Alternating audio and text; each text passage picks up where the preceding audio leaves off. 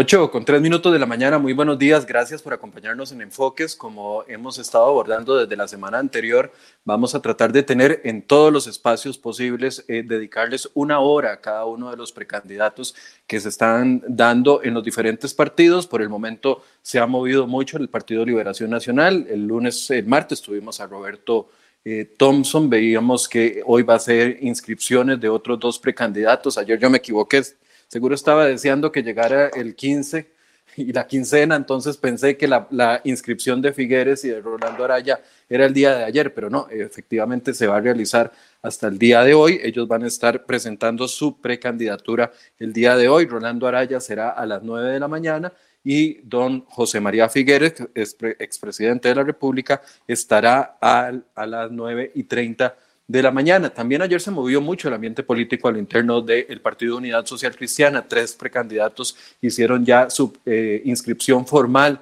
del proceso interno de la Unidad Social Cristiana para eh, alguno de ellos tres convertirse en el candidato presidencial que presentará este partido de cara a la elección del 2022. Ayer, eh, don Erwin Macís, actual diputado en la Asamblea Legislativa por la Unidad Social Cristiana, ex jefe de, eh, de la fracción parlamentaria. También lo hizo don Pedro Muñoz, quien también es diputado y quien fue cojefe de la fracción parlamentaria y lo hemos tenido en varias oportunidades aquí en Enfoques y también lo hizo doña Linet Saborío, quien ustedes la recordarán, ex vicepresidenta de la República durante el periodo de don Abel Pacheco y quien también fue directora del OIJ. Hoy vamos a dedicar la hora a conversar con don Erwin Macís sobre sus aspiraciones, sobre sus planes para unificar al Partido de Unidad Social Cristiana, sobre la salida de Rodolfo Pisa de la contienda, porque se pensaba o algunos tenían eh, la idea de que Rodolfo Pisa iba a volver a participar. Le dice no a la Unidad Social Cristiana, lo voy a hacer por fuera muy probablemente, todavía no lo ha aclarado. Y también eh, vamos a hablar sobre los planes a mediano y largo plazo. Le doy la bienvenida ya a las personas que se están conectando con nosotros eh, a partir de este momento. Y también voy a saludar al diputado Macís, que ya se encuentra con nosotros. Buenos días, don Erwin, gracias por estar acá y por dedicarnos este espacio para poder conversar abiertamente de los diferentes temas eh, relacionados con este proceso eh, conocido como primarias o como las, las precandidaturas en la Unidad Social Cristiana. Hola Michael, buenos días y, bueno, a todos los que nos están escuchando, un saludo eh, a la distancia, por supuesto, pero, pero bueno, espero que todos estén bien y, y estamos pues muy contentos. De verdad que yo soy súper contento, súper entusiasmado del proceso que vivimos ayer, pero bueno, ahorita conversamos seguro un poquito de esto. Sí, eh, también, bueno, le doy la bienvenida a las personas que ya nos están acompañando eh, vía Facebook, también las que se están conectando a través de nuestra página web, crhoy.com. Ahí tenemos diferentes portadas y los invito, les recuerdo que esta entrevista, lo que lo hace rico a esto es que ustedes participen, es que ustedes hagan sus preguntas y que podamos entre los 300, 400, 500 personas que nos conectamos y más las que están en la página, podamos eh, hacerle la entrevista al precandidato el día de hoy. Don Erwin es una persona muy, muy joven, tiene 39 años, eh, es abogado, notario, tiene una maestría en administración, en administración de en administración y derecho empresarial y desde el 2003 hasta el 2011 fue alcalde de la municipalidad de San Mateo. Si yo comienzo a hacer cuentas, Erwin, eh, usted fue alcalde a los 22 años. No, antes. Fui alcalde a los 19 años. A los 19 años. ¿Cómo, se llega a ser alcalde de una municipalidad? Yo sé que es una de las municipalidades más pequeñas también del país, pero ¿cómo se llega a, esos ambientes políticos a los 19 años? Bueno, yo trabajaba eh, en ese tiempo en la municipalidad de San José. Eh, me dieron alguna posibilidad eh, de, poder ingresar a la Municipalidad de San José. Y entonces ahí me di cuenta que era la primera vez que iba a experimentar como país, además, las elecciones eh, populares o, las elecciones para escoger de forma directa al alcalde. Entonces, pues me vine para San Mateo y empecé a tocar puertas. Estoy haciendo exactamente lo mismo hoy, tocando puertas, visitando gente, conversando con personas, pidiéndoles una oportunidad. Y en ese momento me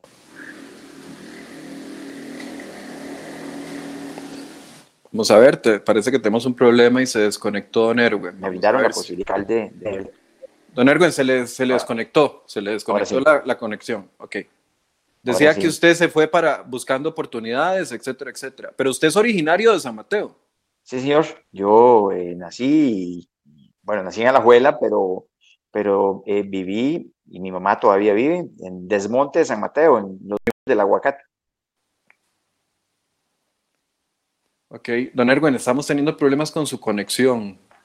Vamos a ver, ya ahí volvió, ahí volvió. Ok, entonces sí, originalmente es de, de Alajuela, pero eh, su familia es de San Mateo. Eh, no, nací en el hospital de Alajuela, pero eh, soy de San Mateo, de los Montes del Aguacate, de uno de los distritos de San Mateo. Ok, ok. Don Erwin, bueno, ser alcalde a los 19 años, ahorita que todo el mundo dice experiencia, experiencia, experiencia, y más en el ámbito político, me imagino que es toda una aventura. Aprendí muchísimo, aprendí muchísimo porque eh, realmente una municipalidad tiene cosas muy similares a un gobierno nada más que en pequeñito. Es decir, tiene las, los mismos retos en presupuestos, tiene los mismos retos en ejecución, enfrenta los mismos retos en burocracia, también tiene que tener trato con la, con la gente.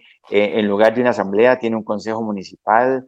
Eh, es decir, aprendí muchísimo de ese periodo, ocho años de mi vida, eh, 24/7 eh, a, poder sacar a San Mateo eh, adelante, a generar oportunidades, ayudar a, todos los vecinos de, este cantón y, fue un gran aprendizaje, quizás uno de los, de los más grandes de mi vida.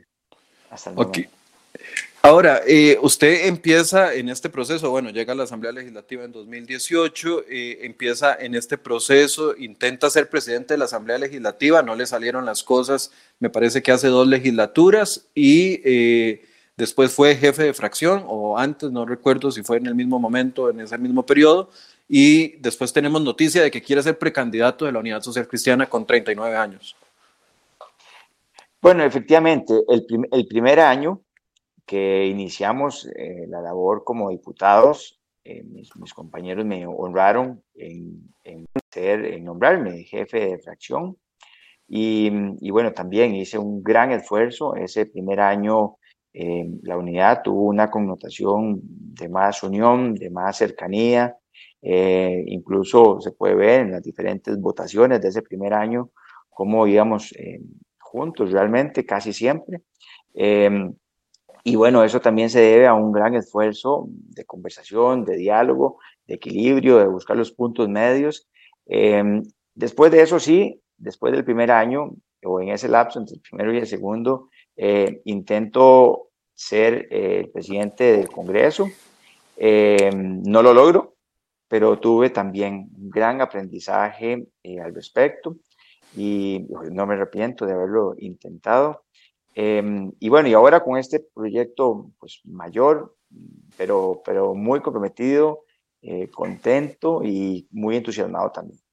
Don Erwin, eh, no sé si es la Unidad Social Cristiana el partido en el que sale más caro ser precandidato eh, dentro del, del, movimiento. Ayer usted tuvo, bueno, en los últimos días tuvo que pagar 40 millones de colones para inscribir su precandidatura. ¿Quién, lo está financiando o cómo se está financiando ese primer paso? Porque es un primer paso muy caro. Algunos dicen incluso que es antidemocrático o, que va en contra de esa cantidad de dinero que se tenga que depositar en el Partido de Liberación Nacional, 29 millones, eh, en la Unidad Social Cristiana, 40 eh, millones. ¿Quién lo está financiando usted o cómo se está financiando esta primera etapa? Bueno, efectivamente, eh, la inscripción es una inscripción muy alta. Yo incluso traté de, no de convencer, pero sí de manifestarme eh, y de conversar con las autoridades del partido, ver que el monto es muy alto y que no podemos poner tampoco, eh, digamos, un obstáculo para que muchas personas que, desean participar, que desean postularse, pues que no lo puedan hacer por el, monto tan alto. Eh, habiendo dicho esto, tengo que indicar que recurría a mi familia, como siempre lo he hecho. Nosotros somos una familia eh, muy unida, muy cercana, y, bueno, hicimos una, una recolecta. Aportaron varios primos míos, tíos, mi hermano. Em, por supuesto, todo lo hemos reportado con las declaraciones juradas correspondientes. Em, y también aportaron dos amigos muy cercanos míos, que son casi parte de la familia, em, en donde de los hijos de ellos me dicen tío y mis hijas también le dicen tío a ellos. Así que pues hicimos entre familia una, una, una recolecta em, y, dimos un paso adelante en esto porque nos parece que es muy importante eh, devolverle y también mantener esa oportunidad que tuvimos nosotros de poder salir adelante y de poder tener, digamos, una mejor condición socioeconómica eh, hoy día, eh, basado en que el país nos brindó una alternativa cuando éramos niños y, y que la pudimos aprovechar, por supuesto. Bueno, pero a, ver, o sea, su familia es de muchos recursos, porque recolectar 40 millones de colones, o sea, no es algo, yo puedo hacer, yo, es más, voy a hacer el intento hoy de empezar a recolectar 40 millones entre mi familia, pero sé que va a ser muy complicado, porque es una cifra muy alta, o sea, e, esos recursos eh, son, son recursos que, bueno, usted dice, son familiares, pero su familia tiene la solvencia para poder financiar algo tan caro, es que son 40 millones, o sea, eso es la prima de una casa y parte de, la, de, las cuotas durante sus buenos años. Bueno, así de sorprendido estuve yo cuando vi que el monto era tan alto. Em, todos hemos logrado aprovechar las oportunidades de este país, hemos estudiado, todos son profesionales, eh, algunos tienen una mejor condición que otros y, y bueno, todos aportaron un poquito, de verdad que fueron varios primos, algunos aportaron un millón, otros tres, otros cinco, etcétera. Y ahí vamos a, de ser necesario, pues, a dar los, los reportes, pero, pero sí, logramos, eh, logramos sacar adelante el, el, monto. Nos, nos, hizo falta un poquito y me parece que mi hermano eh, eh, adquirió una obligación para poder ayudarme, pero que también se reportó, una obligación pequeña además. Ah, hablemos de, hablemos de ese reporte. ¿Ante quién se hace ese reporte? Yo, yo se lo preguntaba antiera al precandidato Roberto Thompson, que era 29 millones. Él hablaba de un empresario que le había hecho el préstamo eh, con plazos, etcétera, etcétera. La gente pregunta, y es que esto es un tema vital más en el contexto en el que estamos, ¿verdad? De discusión en los últimos días. La gente pregunta, bueno, son préstamos, pero ¿a, quién se le deben? ¿Cómo, se, cómo, sabemos de que no hay platas? Eh, que, generen compromisos eventualmente para los precandidatos. Hablemos de ese, de, de ese reporte. Lo está haciendo ante la Contraloría General de la República, eh, nombres, apellidos, plazos, eh, si son préstamos o no. Sí, bueno, primero todo dinero bancarizado, por supuesto, ¿verdad? Eh, y eso es muy importante para efectos de la transparencia. Lo segundo, se hacen dos reportes, uno eh, al partido y el partido lo envía al Tribunal Supremo de Elecciones y el Tribunal Supremo de Elecciones también eh, supongo que envían una copia a la Contraloría. Eh, fue ayer, lo pudimos hacer y también pues vamos a enviar a la Contraloría General de la República una copia de, de esas declaraciones.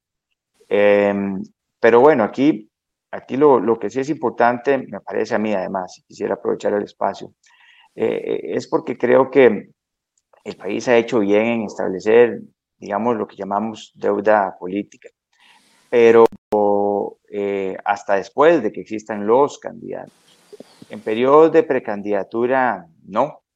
Y, eso de verdad que limita a muchas personas. O sea, hay muchísimas personas muy, muy buenas que podrían aspirar y que no tienen esa oportunidad.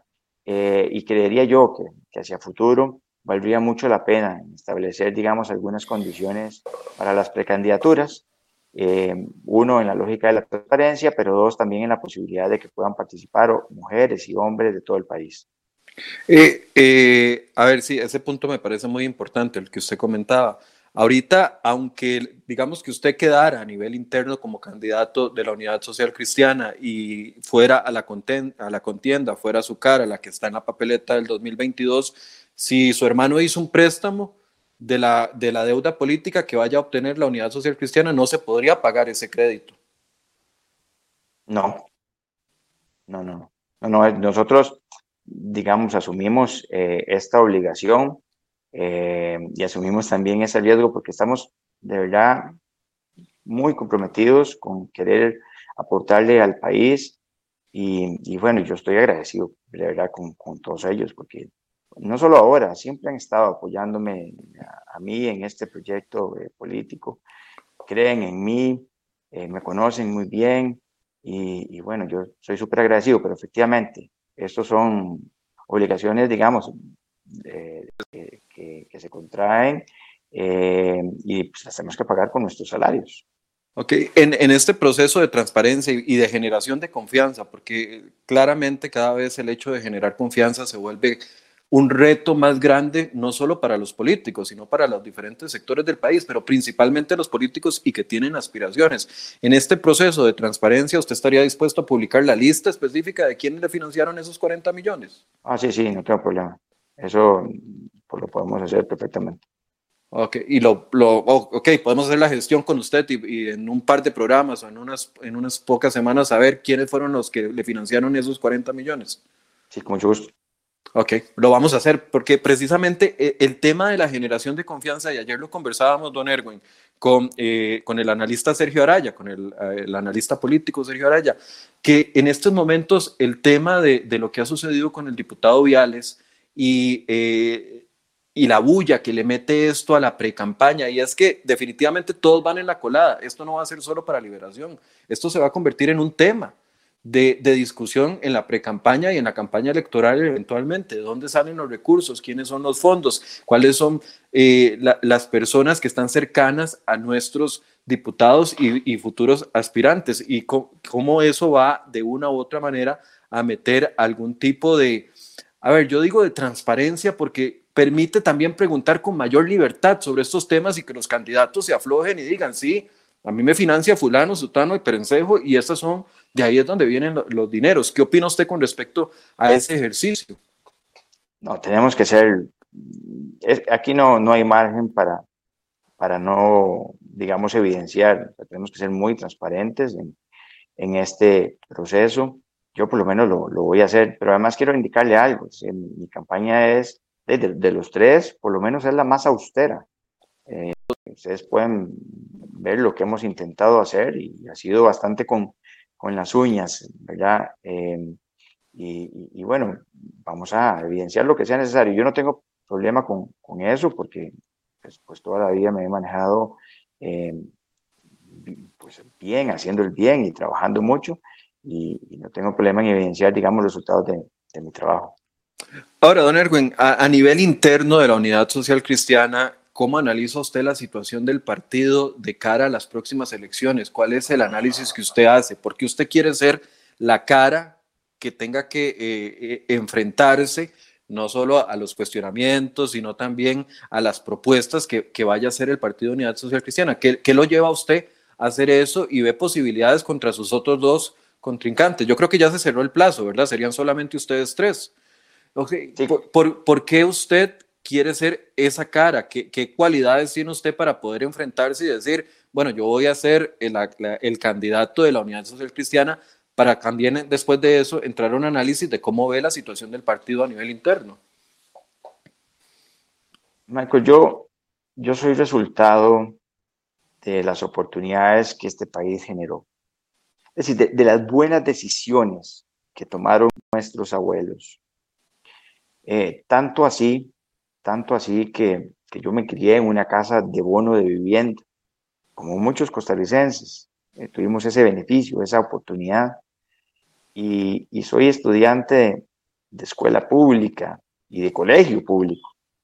Y ayer le comentaba a algunos amigos que para ir al colegio me venían, hacíamos ray, mi hermano y yo, para ganarnos tres tejas del bus y poder, digamos, el fin de semana tener alguna platilla para salir. Eh, pero el país me brindó esa oportunidad, me generó la condición de poder, si me esfuerzo, trabajar y si me esfuerzo, conseguir una opción, salir adelante. Eso es lo que me motiva, eso es posiblemente lo que me diferencia de los demás eh, candidatos, porque yo viví, eh, no tienen que contarme qué, cuáles son las limitaciones de una familia que no tiene casa, no tienen que contarme cuáles son las limitaciones una familia que tal vez eh, eh, no tiene el, diario necesario en ese momento.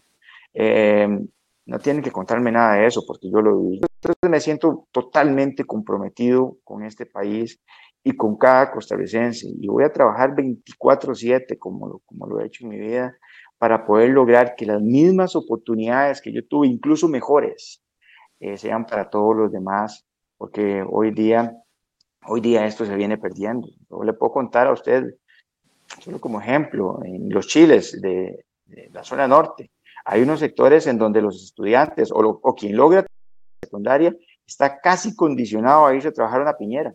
Eso no puede ser de esa manera. El país tiene que seguir brindando opciones y oportunidades para todos y por eso es que eh, estoy comprometido y, voy a trabajar muchísimo en esa línea. ¿Qué, qué le, qué, ¿Cuáles son sus diferencias de los otros dos precandidatos que existen en este momento en la Unidad Social Cristiana, doña Lina Saborido y, y, de, y don Pedro Muñoz? ¿Qué, ¿Qué ofrece usted diferente? Bueno, nos diferencian muchas cosas. Uno es resultado de sus formaciones y como le decía, mis vivencias me diferencian mucho de, de ellos. Eh, pero yo voy a trabajar eh, en tratar de mostrarle a los costarricenses mi propuesta mm, para el país, cómo veo al, país y además también cómo veo el Partido de Unidad Social Cristiana. Em, y en el marco de las propuestas vamos a tratar de construir esa opción. Digo, con el reto tan grande que tenemos de poder lograr hacer ese planteamiento a lo que yo llamo dos generaciones. Eh, una generación mayor de 40 años que está interesada en algunas cosas, obviamente en empleo, porque el empleo está en todas las generaciones, pero también se preocupan por sus hijos, por su estabilidad, por la estabilidad del país, por cómo se van a pensionar, ahí hay un reto importantísimo. Y hay otra generación de menos, menos de 35 años que también les preocupa el empleo, pero también están preocupados eh, por la parte ambiental, por los derechos de los animales, eh, por proyectos como cáñamo y cannabis medicinal, em, por, por em, derechos humanos, etcétera. Entonces vamos a hacer con, con mucha responsabilidad un planteamiento a estas dos generaciones, esperando, además, aprovechando mi edad, que me permite estar entre una generación y la otra, em, aprovechando eso, poder eh, hacer el planteamiento del que hablo. Pero no me respondió la pregunta. ¿Qué lo diferencia usted de don Pedro Muñoz y doña Linet Saborío? Bueno, yo puedo decirte cómo, cómo soy. Yo soy conciliador, busco los equilibrios, me gusta dialogar, tengo humildad para poder hacerlo, eh, tengo coherencia, también soy valiente a la hora de tomar decisiones, em, pero bueno, las diferencias pues las irán viendo y estableciendo los costarricenses en función de, de nuestras personalidades. No, quisiera decir yo soy más o menos que alguien. Yo lo que expongo es la propuesta mía y, y cómo soy.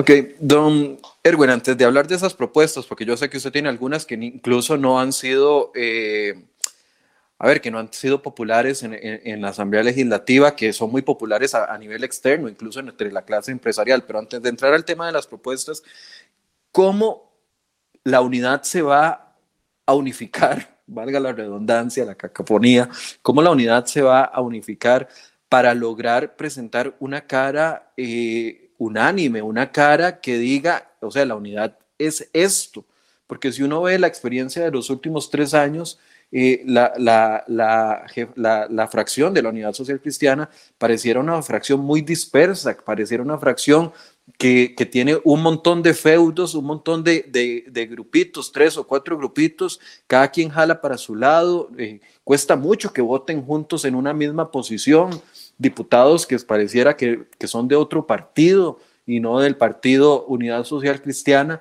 O sea, hay que hacer un trabajo tan grande interno. Desde afuera vemos eso, pero ¿cómo lo analiza usted? ¿Cómo analiza la, la actual fracción y el trabajo que han desempeñado? Porque han generado mucha bulla en estos últimos tres años. Bueno, yo quisiera eh, que me valoraran en el primer año cuando fui jefe de fracción. Y efectivamente, mucho diálogo, mucho seguimiento, mucho respeto, eh, también mucha humildad se requiere para poder, digamos, buscar los equilibrios en medio de visiones distintas.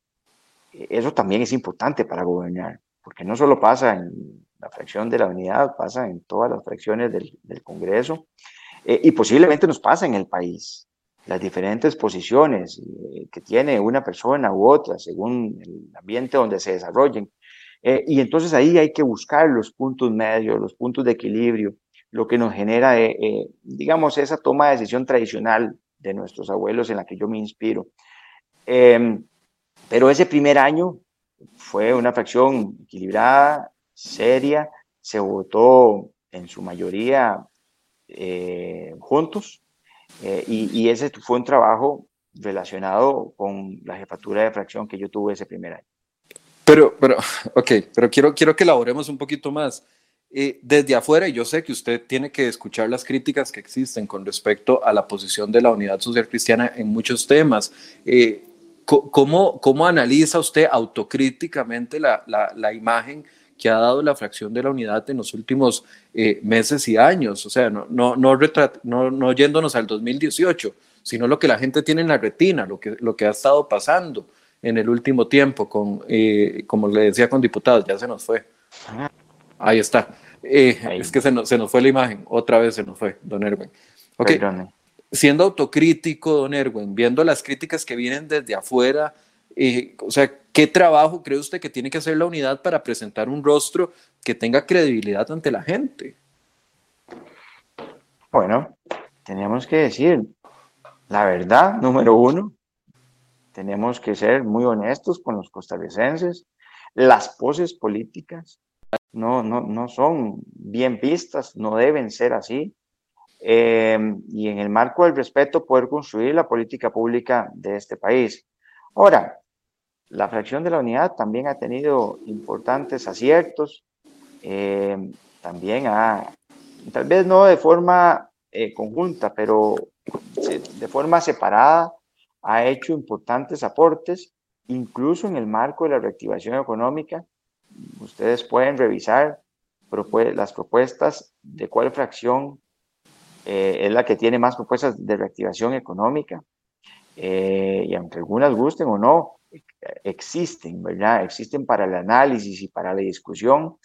Eh, y, aquí lo, lo, que tenemos que hacer después del 13 de junio es pues, ir a conversar con todos, invitar a todos a que vengan, a que se incorporen en esto, a que sean parte de la unidad, los que están ahorita en una posición y los que se han ido también. Yo voy a ir personalmente a invitarlos a que sean parte de, este, de este proceso de renovación eh, y a partir de haber refrescado también la, visión de la unidad, poder construir la propuesta o terminar de construir la propuesta.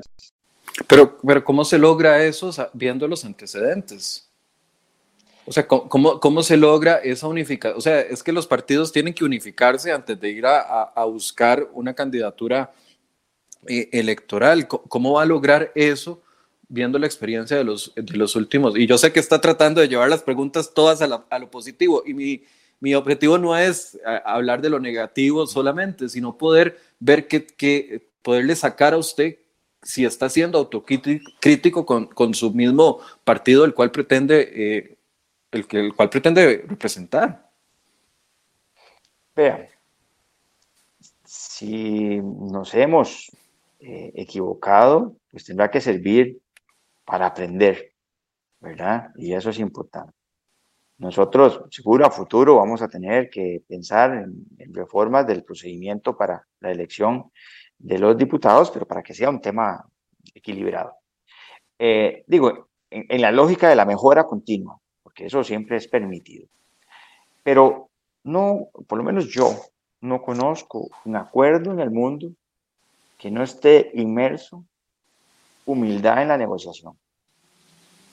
Con prepotencia nadie puede lograr un acuerdo, pero con humildad y con seriedad se van a lograr los acuerdos necesarios, no solo a lo interno de la unidad, se ocupará para gobernar un acuerdo con, con otros partidos políticos, y, si lo va a proponer alguien que no, que no conozca de humildad, que no conozca de equilibrios, que no conozca de transparencia, no lo va a lograr. Yo espero eh, lograrlo y voy a trabajar para lograrlo. ¿Puede, ¿Tiene posibilidad de la unidad sin la figura de Rodolfo Pisa, don Erwin? Sí, claro. Claro que tiene todas las posibilidades eh, del mundo. Es decir, en, estos, en estos tiempos, eh, la gente estudia a la persona, analiza su historia, eh, analiza la propuesta, hace crítica de la propuesta. No, no era como, como hace 30 años, que tenías que tener un apellido o una fortuna para poder eh, ser precandidato. Hoy día nuestro país ha eh, evolucionado, ha avanzado y, van a analizar, nos, van a analizar de, de, todo, desde todo ámbito y, van a encontrar, eh, el costarricense va a encontrar en el marco de todo eso la persona más equilibrada, la que busque eh, el equilibrio entre el Estado y el mercado y que pueda sacar adelante a este país. Yo espero ser esa persona, honestamente.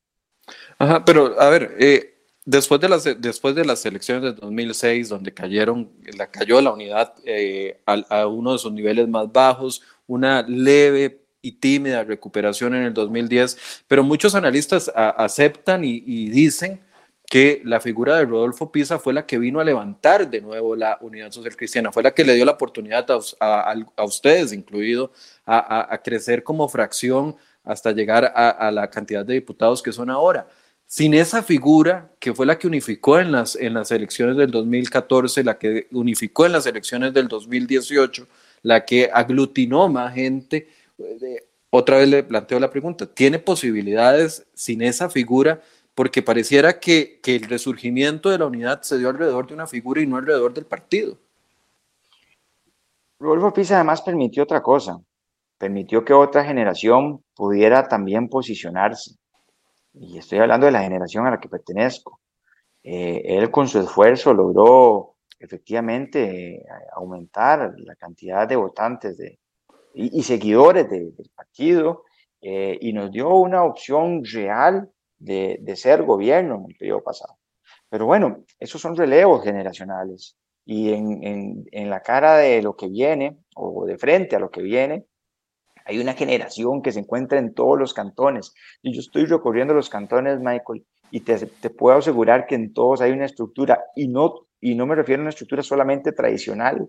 Hay gente, hay jóvenes, fui a, a Puriscal, por ejemplo, y ahí hay un grupo de jóvenes eh, de, que, realmente uno viene emocionado. Yo venía emocionado todo el camino de regreso, como a la una de la mañana para mi casa, porque pude conversar con ellos. Fue la última generación eh, que vivió las plazas públicas, los mensajes, que vivió lo bonito de la política. Eh, y, esta generación está en todos los cantones de este, de este país, eh, sumando y sumando gente. Así que yo tengo que decirte que contundentemente sí, si hay una nueva generación que está refrescando el Partido de la Unidad Social Cristiana y que está lista para, para entrar a, la cancha jugar y, y, dar, digo, haciendo una comparación como si fuera un partido de fútbol y, y, dar lo mejor de sí, ponerse la camiseta 10 o la banda de capitán. Y si hay que meter goles, metemos goles. Pero sin esa figura que fue la que aglutinó para las últimas dos elecciones, eh, o sea, usted sí ve un panorama similar. Entonces. Sí, sí lo veo, sí lo veo, pero además le voy a decir una cosa, yo voy a, intentar tener una conversación con, con, don Rodolfo Pisa, yo espero que, que también él pueda asumir eh, otras posiciones de, de consejo, Em, y que pueda también guiar, tiene un liderazgo muchas muy cosas que hay que hacer yo lo respeto.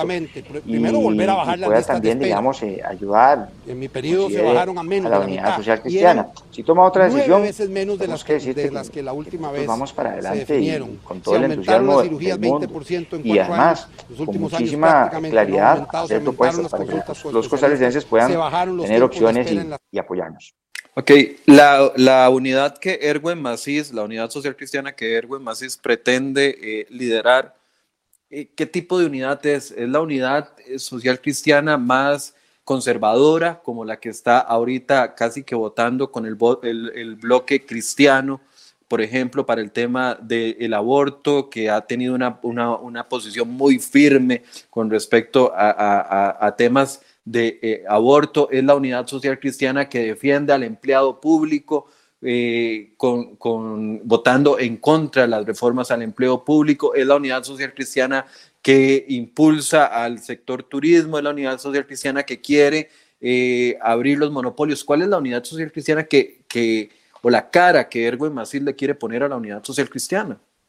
Es la unidad social cristiana de los equilibrios, es la que mencioné antes, no es distinta a la que construyeron nuestros abuelos, no es distinta a la que piensa en, en el mercado y en la importancia, hoy más que nunca, de acercarnos al sector privado de ayudarle al sector privado a, producir, a generar fuentes de empleo, de lograr eliminar trabas, de lograr eliminar burocracia, eh, pero realmente, o sea, que se acerca y le dice al sector privado, tengan la certeza de que, de que aquí está el gobierno generando política pública para que ustedes puedan generar fuentes de empleo y poder combatir cerca de esos 500 mil eh, desempleos que hay en este país y poder llevar a ese millón de costarricenses que trabajan en la informalidad a la formalidad en, en, el ámbito digamos, de la construcción de, del mercado y de, y de la productividad. Y también es la unidad social cristiana que cuida instituciones, pero que además las quiere más productivas, más transparentes, las quiere generando, digamos, realmente rendimientos y, y las quiere, y las que no estén en ese rango, pues habrá que reestructurarlas, eh, incluso cambiarlas o eliminarlas, porque no, no, no estamos para darnos lujos. Esos equilibrios que el país requiere y que además podemos sumarle a la lógica de la responsabilidad fiscal histórica de la unidad, esa es la unidad pero no la que queremos, es la que ocupa el país en estos momentos. Y ahí nos vamos a enfocar fuertemente. Eh, se lo pregunto porque va, bueno, va muy relacionado con algunas preguntas que nos está haciendo. Sergio Barrantes me dice, pregúntele al invitado cómo define la línea ideológica del PUS, porque actualmente no tiene ninguna identidad, tal vez ideológicamente eh, eh, es, no, no es, es, odioso hablar de ideologías para algunos políticos, pero a ver, identidad sí es importante y por eso yo le, me basaba en eso en mi pregunta, ¿verdad? Porque dependiendo de esos subgrupos que uno ve en la unidad, entonces uno puede decir, ah, no, la unidad es súper conservador, ah, no, la unidad es súper liberal, no, la unidad es súper pro empleado público y abusos salariales, convenciones colectivas, ah, no, la unidad está en contra de eso. Por eso es que estoy tratando de explorar ese punto. ¿Cuál es la identidad de la unidad social cristiana a la que aspira a ser Erwin Macid la cara? Busquemos el centro, lo, digamos, lo más posible. De ahí nos vamos a colocar. Eh, los equilibrios, siempre, no solo ahora, siempre, además históricamente, han sido la receta de este país. Y, yo no voy a intentar cambiarla. Nos vamos a intentar eh, posicionar fuertemente en ese centro, el centro que nos permita entender el mercado y el Estado. De nuevo, es que no quiero reiterar, pero, pero creo que los equilibrios eh, es lo que más le ayuda al país. No, no, no tampoco, y vamos a ver, no quiere decir paños tibios, no, no, quiere decir buscar en el, en el, en el marco de lo que nos une las respuestas que este país requiere. Ok, no paños tibios, dice, es que algunos dicen, de centro es ni chicha ni limonada, puede ser una cosa, puede ser la otra. Era lo que nos decía Luis Guillermo Solís, era lo que decía Rodolfo Pisa, yo, no sé si usted siente, don, don Erwin, que ahora la gente, el electorado está pidiendo posiciones más específicas, aunque sean populares o impopulares, y no eso de que, y, no eso de, de, decir, vamos por una ruta de equilibrios, pero no se cae en ninguna cosa concreta. No sé si siente que la gente le va a exigir más eso. No, es que no se trata de que me exija la gente. Bueno, sí, claro, obviamente, yo respeto mucho pero es que además lo queremos hacer bien. O sea, punto por punto estamos eh, generando un contenido para poder, digamos que los costarricenses nos, nos lean y nos interpreten eh, totalmente. Yo puedo adelantar cosas en la lógica productiva y, puedo decirte, digamos, que el país hoy requiere, hoy más que nunca, requiere de que el Estado y el mercado tengan un compromiso al más alto nivel, al más alto nivel. Es decir, eh, que el Estado o que eh, la, política pública, el Estado y la empresa privada tengan ese compromiso eh, al más alto nivel. Aquí las divisiones no nos ayudan, las polarizaciones no nos ayudan. Y quien quiera polarizar y quien quiera dividir de nuevo a este país, yo creo respetuosamente que no, no, no es la ruta Aquí hay que buscar lo que nos une. Y yo voy a tener las posiciones claras para tranquilidad de, de todos los que vayan a votar por nosotros. Hablemos de propuestas en el tema de, de, de, consumidor. Tiene dos o tres propuestas claras, específicas, contundentes en el tema de beneficio al consumidor en este país. Eh, con consumidor puedo hablar desde la gente que está pagando 700 litros o que estamos pagando 700 colones, perdón, por cada litro de gasolina con un impuesto único a los combustibles que nos tiene hasta aquí y que ningún político de ningún partido político ha querido rebajar en los últimos años porque le genera, yo entiendo, un hueco al Estado, pero desde eso hasta costo de vida, que la gente, eh, antes de hablar de empleo, el, el, costo de vida está asfixiando los pocos ingresos que tiene la gente. Hay dos o tres propuestas en costo de electricidad, en tema de combustibles y, y, algún otro tipo de, tema de consumidor. Sí, eh, hablemos de reducción del costo de la electricidad. Hay tres acciones eh, importantes. Uno, hay que aprobar el proyecto de ley que yo presenté junto con la diputada Paola Valladares de recursos distribuidos. Es decir, este país tiene que tener la oportunidad, la posibilidad de poder, cada, cada hogar de este, de este país o cada industria de este país pueda producir su propia energía para lograr bajar con esto el costo de la electricidad. No puede ser que digamos que nosotros estemos pagando 20 centavos eh, eh, kilovatio, eh, mientras que el resto de la región lo está eh, logrando producir en 5.57.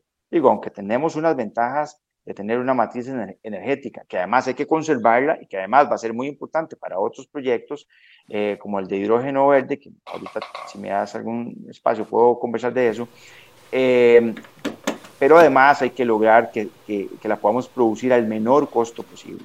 Entonces, recursos distribuidos es una de esas propuestas. Es, eh, esto, esto abre la, el mercado de la electricidad de, a, más oportunidades que, que el ICE.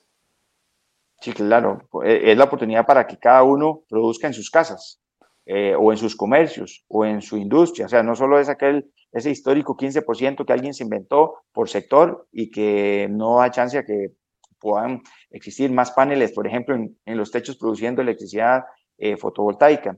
Eh, eh, es realmente abrir la posibilidad. ese proyecto de ley no solamente hay que aprobarlo, sino que además hay que darle un reglamento robusto, amplio, visionario, eh, y ahí vamos a entrar muy fuerte en la lógica de, de poder aprobar ese proyecto de ley. Eh, pero, pero ahora, para aprobar ese proyecto de ley, cualquiera persona que llegara en un proceso de ser candidato o, o ser presidente necesita primero los votos, eh, me imagino que serán 38 votos, y también mantenerse fuerte al lobby y a la fuerza que tiene el Instituto Costarricense de Electricidad, que en años no se ha podido eh, ingresar en ese campo. O sea, ¿cómo se va a lograr eso? O sea, el proyecto muy bien, pero ¿cómo lograr apoyos para que esa sea la, la, la apertura que se necesita? Porque ahorita, ahorita, no lo han logrado. De, o sea, yo sé que lo han no, impulsado, no. pero no se ha logrado. Bueno, claro, no, pero no, no son gobierno, eso sí lo tengo clarísimo. Hemos hecho varias cosas.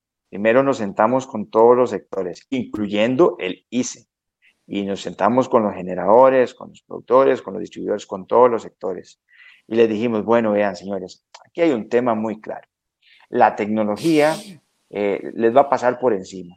Y les va a pasar por encima, ¿por qué? Porque en el momento en el que eh, las baterías, digamos, de almacenamiento, se puedan instalar de forma individual en cada una de sus casas, eh, ocupar y eso va a ser un problema muy grande incluso para, para que se estén produciendo principalmente porque eh, o bueno parte de la distinción de su clientela desafortunadamente serían las personas, personas de menores recursos. Eh, y eso obviamente es un problema considerando eh, la, la, carga eh, de créditos, de compromisos que tiene el Instituto Costarricense de Electricidad. Entonces, si el país no evoluciona, o sea, el que no cambia, con el cambio, el cambio lo cambia. Perdónenme que utilice ese, ese, ese refrán que lo decía un profesor mío de la universidad. Entonces, nos sentamos con todos los sectores, construimos una, una pieza eh, de consenso y esa, fue, y esa es la que está ahorita en la Asamblea Legislativa, eh, que ya salió de comisión y que estoy seguro que si estuviera convocado eh, ya habría aprobado o ya se habría aprobado un primer debate porque también la Asamblea Legislativa entiende de esto. Eh, ¿Es, ¿Es, viable el proyecto? ¿Tiene sí, es viable. Eh, bueno, yo no puedo asegurar que tiene los votos, pero sí le puedo decir que es un proyecto muy viable. Eh, hay, o habemos diputados, no solamente los proponentes, que somos, digamos, de dos fracciones distintas, de, de Liberación y de la Unidad, sino que hay diputados de otras fracciones que también ven bien este proyecto de ley. Y cuando le vengan a decir que ese proyecto va a desmantelar al ICE, que va a generar miles de desempleos, etcétera, etcétera, ¿cuál es el argumento? Porque eso es lo que van a decir. No, no, ya vinieron y nos sentamos en la mesa y, les explicamos, digamos, que eso no es un tema del proyecto, que la condición del ICE hay que arreglarla de otra forma, pero que el proyecto tiene que caminar. Y, y bueno, ahí, ahí no, no tenemos, eh, este, Michael, no tenemos eh, tanta opción como país. Aquí, aquí hay que tomar decisiones y, por supuesto no, se trata de, quitar a, gente de su trabajo. Se trata posiblemente de poder buscarle otro lugar, pero, pero sin entrar en esa lógica, eh, te puedo decir que el proyecto va muy bien. Y, por lo menos, te digo, aun, si ese proyecto no se aprueba en esta legislación, yo voy a hacer lo que pueda para poder lograrlo, al igual que, que la compañera proponente que lo está haciendo, aunque no se apruebe en esta legislación, yo como presidente de la República lo impulsaría fuertemente. Lo otro que es muy importante en, en esta lógica de bajar el costo de la electricidad es que tenemos que generar eh, demanda y crecimiento. Eh, porque vea, esto que le voy a decir eh, es doloroso, o sea, hace muy, bueno, y usted lo sabe, me parece que ha hecho programas de esto, hace muy poco eh, digamos, para ponerlo en coloquial, le bajaron la cuchilla a varias, a, varias empresas productoras de electricidad. Esa infraestructura de producción de electricidad que tiene el país, aunque sea privada, es infraestructura del país, que pueden seguir produciendo y que tengamos que lo podemos exportar. Pero claro, se ocupa amplitud, se ocupa ir a ofrecer eh, la electricidad a otros países y entrar, digamos, en esa lógica. Lo otro que es muy importante es que eh, por fuerza va a haber que ir a renegociar la deuda del ICE. Eh, inicialmente tenemos que ganar tiempo eh, para poder, digamos, hacer todos los cambios que esta institución requiere. Cambios positivos, definitivamente lo digo. Y, bueno, ahí te, te, dije al menos, eso tiene un desarrollo y podríamos hacer un solo programa de solo este tema porque es un tema riquísimo y súper amplio. Eh, y con el tema del el costo de los combustibles y el costo del recope, ahí también hay dos iniciativas que incluso ya van caminando. Vean, una de ellas es, eh, presenté un proyecto de ley para que se eliminara una cláusula que tiene las convención, la convención colectiva, que dice que el recope le tiene que trasladar cerca de 10 mil millones de colones anuales a una asociación privada.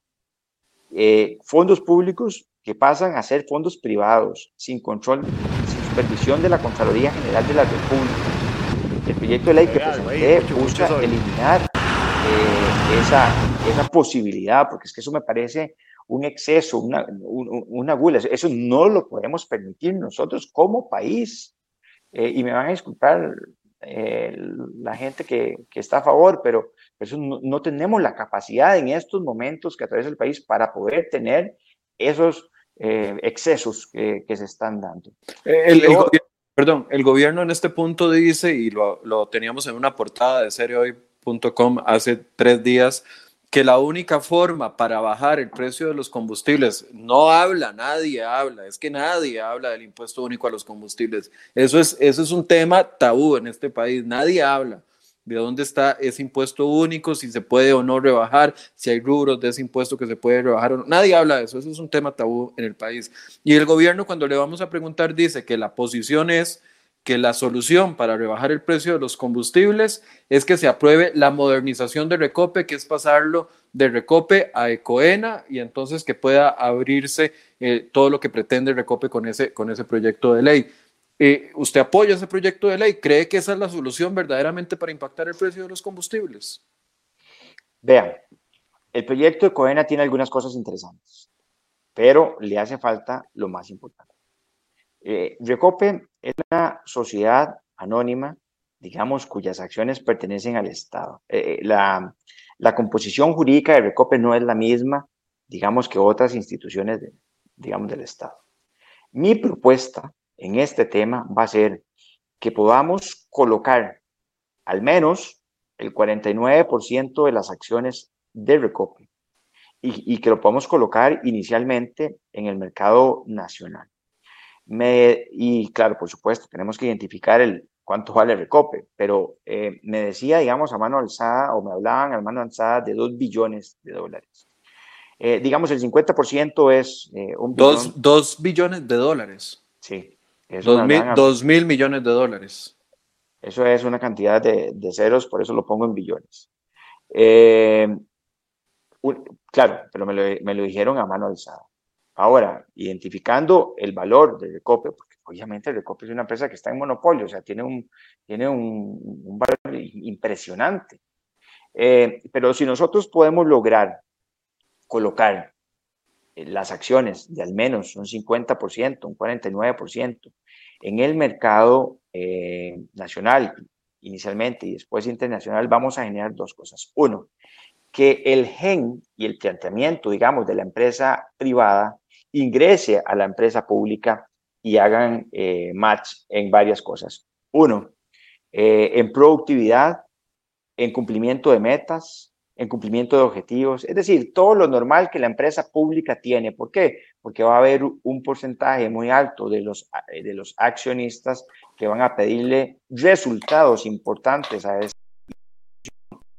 eh, y con esto entonces podríamos, desde mi óptica, podríamos avanzar en algunas cosas que está planteando Recope.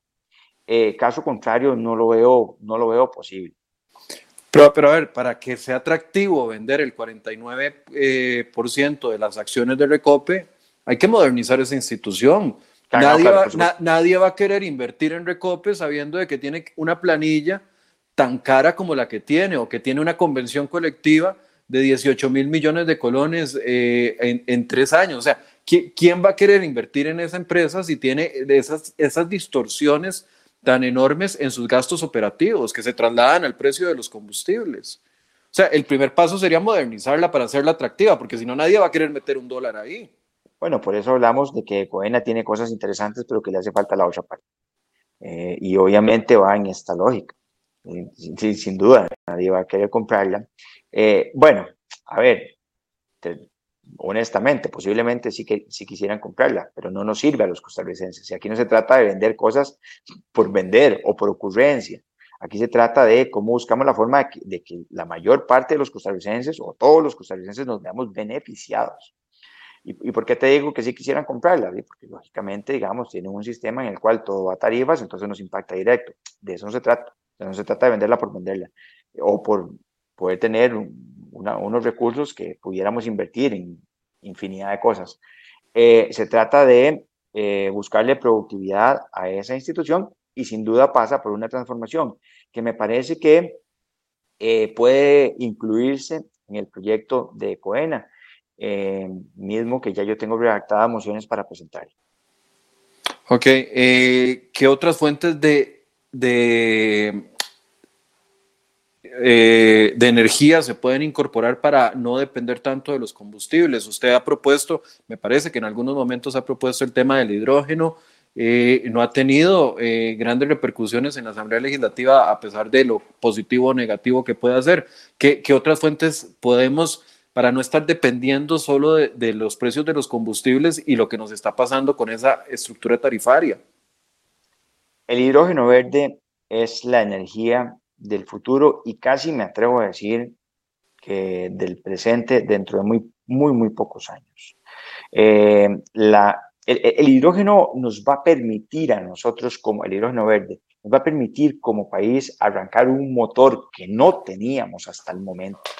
Eh, y de ahí poder generar, digamos, eh, una, una generación de empleos, por ejemplo, como la que está proponiendo Chile, de que a partir del hidrógeno verde se crearán más de 500 mil empleos.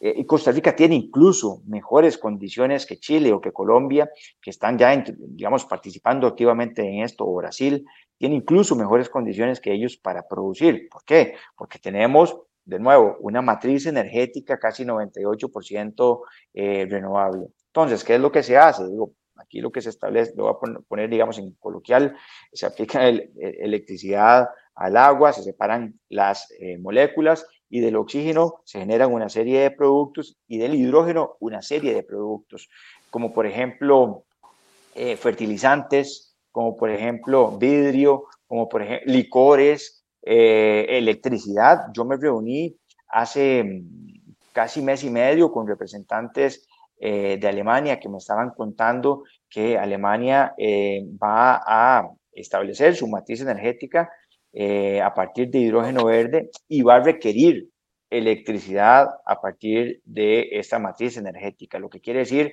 es que podemos exportar, porque esto es un vector que nos permite incluso exportar electricidad a otros países. Eh, pero, pero ¿qué se necesita para eso, para dar ese paso? Bueno, ya lo di. Bueno, ya lo dimos. Yo presenté el proyecto de ley de incentivos eh, para eh, generar una, una, matriz jurídica que vamos a ver, que le permita al inversionista que se encuentra en cualquier parte del mundo y diga, bueno, voy a invertir mis millones de dólares en hidrógeno, ¿en cuál país invierto? Invierto en Chile, invierto en Colombia, invierto en Canadá o invierto en Costa Rica. Y entonces nosotros, con el proyecto de ley que presenté, eh, le estamos diciendo, vengan para Costa Rica, aquí hay incentivos, estas son las condiciones eh, que tiene el país y, y tiene las mejores condiciones además, y entonces eh, seamos el país número uno en producción de hidrógeno verde para el mundo. Es decir, esto es, eh, Costa Rica puede, digamos, eh, generar muchísimo con esto, pero además lo empato con algo. Hablaba con algunos, con algunos representantes de algunas agencias de, vehículos y me dicen, Erwin, no podemos traer hoy hidro, carros de hidrógeno porque no hay hidrolineras. Eh, pero en el momento en que exista la infraestructura para hidrolineras, sin duda vamos a traer carros de hidrógeno rápidamente. Podemos hacerlo ya porque el mundo ya está listo para esto. ¿Saben cuánto más o menos es el costo de nuestra factura petrolera por año? Dos mil millones de dólares. Digo, solo para ponerlo en comparación, estamos ahorita viendo los préstamos del Fondo Monetario Internacional eh, por 1.750 millones y hay todo un caos social por esto. Entonces, si nosotros lográramos a través de la producción del hidrógeno eh, ganarnos al menos el 50% de nuestra factura petrolera en algunos años, eso eh, representa la estabilidad de este país y, nos va a dar, digamos, nos va a poner a, otra, en otra velocidad. y por supuesto, sabemos que que Europa está invirtiendo más de 11 trillones de dólares, sabemos, en, en esto, en hidrógeno. Eh, sabemos que, eh, que la demanda mundial hoy es de 70 millones de toneladas, pero que esto va incrementando rápidamente. Y como les decía, eh, Chile proyecta más de 500 mil empleos. Yo hablé hace muy poco, porque él me contactó con el embajador del hidrógeno en Chile, así el presidente lo denominó, y lo nombró el embajador del hidrógeno en Chile, eh, y me dijo, Erwin, ustedes tienen incluso mejores condiciones que nosotros, porque tienen además dos puertos, eh, o sea, pues tienen acceso a, dos mares eh, en donde pueden exportar. De aquí también se puede, sí, Ok. Eh, don Ergen, bueno, son las nueve de la mañana, no me he dado cuenta que ya se nos había ido la, la, hora. No sé si quiere mencionar dos o tres eh, propuestas más de las, de las que marcarán los ejes y eventualmente vamos a ver si podemos abrir otro espacio para cada uno de los precandidatos porque no nos está dando tiempo para abordar temas económicos o temas eh, sociales. Pero si quiere, en un minuto mencione dos o tres o las que quiera mencionar de, los, de las propuestas que usted dice que va a tratar, con las que va a tratar de convencer a la unidad social cristiana primero y luego al país si es que es electo como candidato de este partido? Bueno, para mí va a ser indispensable poder implementar tecnología 5G en todo el país. El Banco Central en un estudio indicó que por cada 10% de penetración de banda ancha en países en vía de desarrollo existe un crecimiento de al menos un 3.4% de su economía y además aumenta de 0,5 a 1.2 eh, la capacidad de producción de nuevos emprendimientos. Vamos a trabajar muy fuerte en poder lograr eh, la penetración de banda ancha e Internet en todas las zonas de este país. Y rápidamente también decirles que el proyecto de jornadas laborales flexibles tiene que ser una realidad para este país. Ese es otro proyecto que vamos a estar impulsando fuertemente. Y tengo una iniciativa muy importante para el sector eh, de turismo pero no sé si tengo chance para exponerlo. Si quiere lo menciona y después desarrollamos, porque claramente vamos a tener que abrir otros espacios, pero si quiere lo menciona para la gente que lo está viendo. Eh, es, es, la, es, es, la, posibilidad para poder salvar a aquellos eh, empresarios turísticos de que no pierdan sus negocios, eh, porque me decían del ICT que al menos el 30% de los que tienen una obligación bancaria no va a poder pagar. Y, me parece que este proyecto que estamos terminando para presentarlo, eh, pero puedo exponerlo en cualquier momento que usted me invite, eh, va a generar una alternativa muy importante para ellos. Al igual que el proyecto eh, que espero, que ya tiene primer debate aprobado, de patrocinio de, los licores para el deporte, para poder ayudar a los atletas y deportistas de todo este país y que puedan tener una oportunidad. Pues yo le agradezco mucho. Eh, estoy trabajando fuertísimo recorriendo el país. Los invito a todos a que nos busquen y que nos sigan www.erwen2022.com. Ahí van a encontrar propuestas y también hay un espacio para que ustedes nos hagan llegar sus, sus propuestas y sus ideas. Don Erwin, eh, apoyos de figuras de la Unidad Social Cristiana, ¿le han, le han expresado algunas? No sé, expresidentes de, de la Unidad Social Cristiana, eh, no sé, eh, personajes que han estado últimamente en la palestra pública, Juan Carlos Hidalgo, por ejemplo, eh, expresidente Rodríguez, eh, sí, Rodríguez, se me fue, y Calderón, ah, ¿le han dicho algo? ¿No, no apoyan eh, sus iniciativas? Bueno, hay conversaciones con distintas personas. Eh, me parece que conforme vaya avanzando la, la campaña se verán. Yo ahorita no quisiera adelantarlo porque de ahí, tal vez lo tiene uno para poder este, verlo más adelante. Pero más que figuras, gente. Hay muchísima gente que nos, que nos brinda, social cristianos, que nos brindan apoyo en todo lado. Y para mí eso tiene un valor muy grande. Bien, gracias al diputado Erwin Macís, precandidato de la Unidad Social Cristiana, eh, en este ejercicio que estamos haciendo en los últimos días tratando de generar un espacio no solo para hablar de propuestas, sino también para hablar de los panoramas políticos que las personas están viendo de cara a esta, estas elecciones internas que se van a ir intensificando conforme pasen los días. Les, recuerdo que hoy también hay noticia con respecto al Partido Liberación Nacional. Eh, Rolando Araya en este momento son las 9 y 5, ya debe estar inscribiendo su candidatura.